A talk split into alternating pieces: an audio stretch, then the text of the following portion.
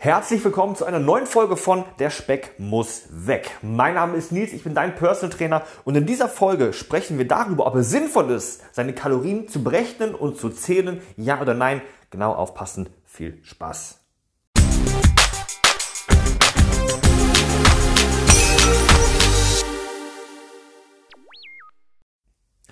Glaube, jeder hat schon einmal das Wort Kalorien gehört. Jeder weiß, dass Kalorien irgendetwas mit der Nahrungsaufnahme zu tun hat und jeder weiß, dass man seine Kalorien irgendwo berechnen kann, beziehungsweise jedes Lebensmittel eine gewisse Kalorienmenge liefert. Soweit, so gut, das ist zumindest die Theorie. Aber wie sieht denn das in der Praxis aus? Ist es wirklich wichtig zu wissen, wie viele Kalorien man braucht? Und ist es auch wichtig zu wissen, wie viele Kalorien man sich am Ende des Tages reingeschaufelt hat? Lasst uns da mal ein klein bisschen genauer hinschauen. Ich werde versuchen, das gesamte Kalorienthema so einfach zu verpacken wie möglich und ich werde darauf verzichten, an der einen oder anderen Stelle noch tiefer ins Detail zu gehen. Einfach, damit man sich das wirklich vorstellen kann, was Kalorien eigentlich sind. Kalorien sind nichts anderes als eine Energiequelle.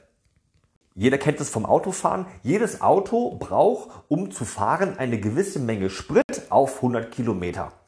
Und jeder menschliche Körper braucht eine gewisse Kalorienmenge, um von morgens bis abends tadellos zu funktionieren. Und die Einheit, die wir dafür benutzen, um das irgendwo zu beziffern, sind ganz einfach Kalorien.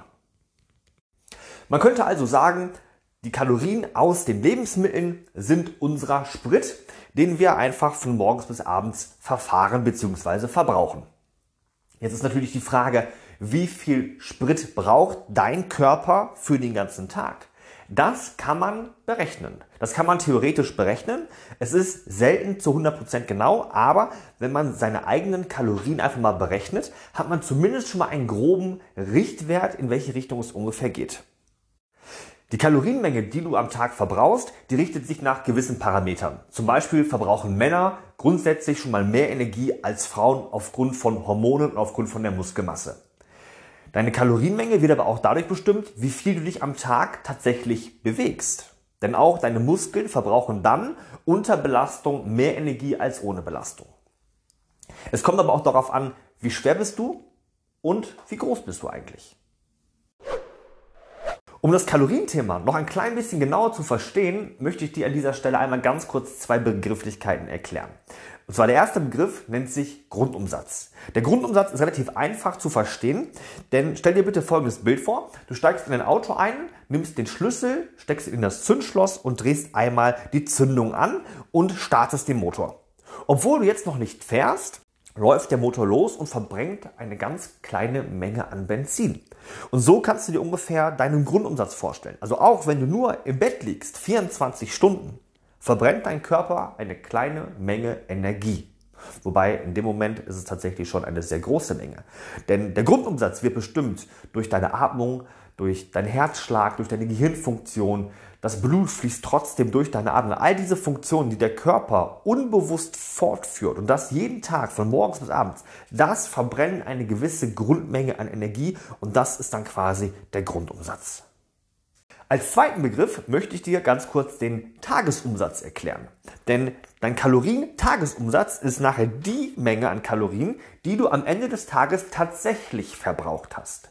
Sprich, der Grundumsatz, der wird ja schon erreicht, indem du nur 24 Stunden, sieben Tage pro Woche im Bett liegst.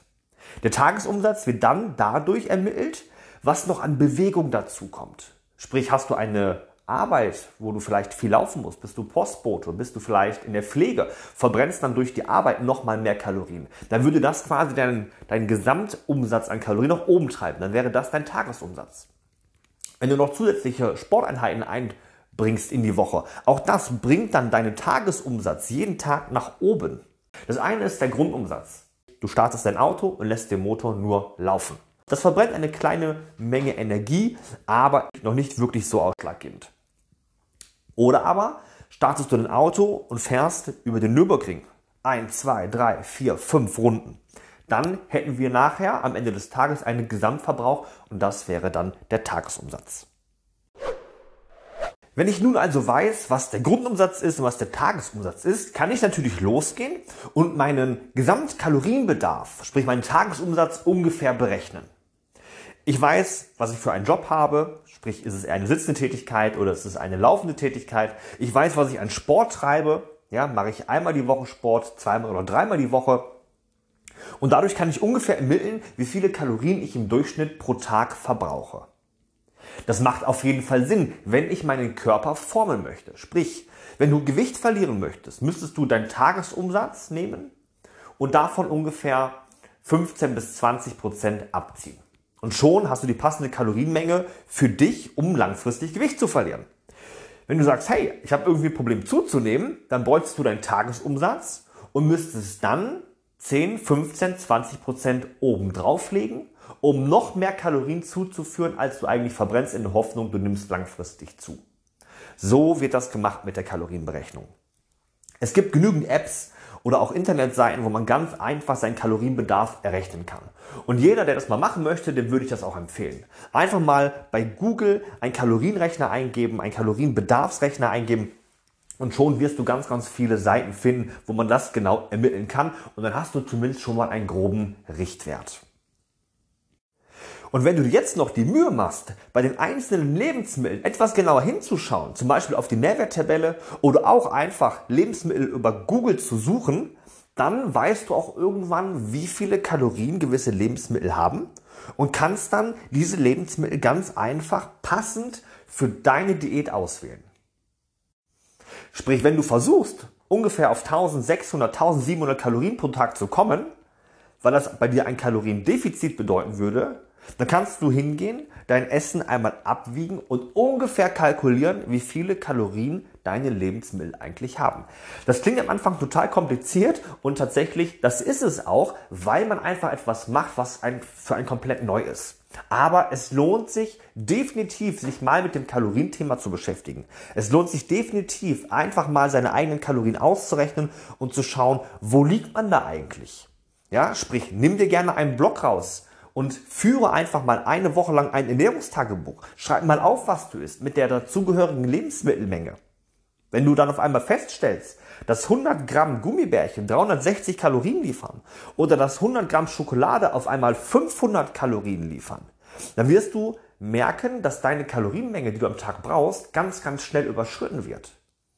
Und im Gegensatz dazu wirst du feststellen, dass ein ganzes Kilo Brokkoli nur 250 Kalorien hat hey, wir sprechen hier von 100 Gramm Gummibärchen für 360 Kalorien und dann Brokkoli 1 Kilo 250 Kalorien. Ist das denn genial? Und das weiß man aber nur, wenn man sich damit beschäftigt. Deswegen ist es tatsächlich so, es macht auf jeden Fall Sinn, sich mal mit seiner eigenen Kalorienmenge auseinanderzusetzen. Und genauso macht es Sinn, mal nachzuschauen, wie viele Kalorien seine eigenen Lebensmittel eigentlich liefern.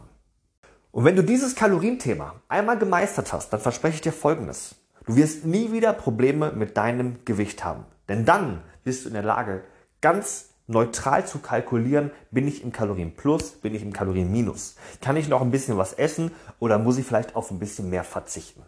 Es macht Sinn, sich damit zu beschäftigen und dabei wünsche ich dir jetzt an dieser Stelle viel Spaß.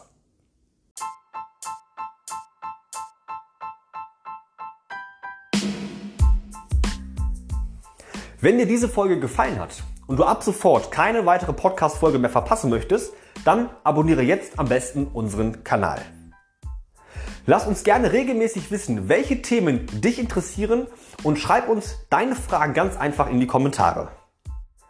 Ich würde mich sehr freuen, dich auch bei der nächsten Folge von Der Speck muss weg wieder begrüßen zu dürfen.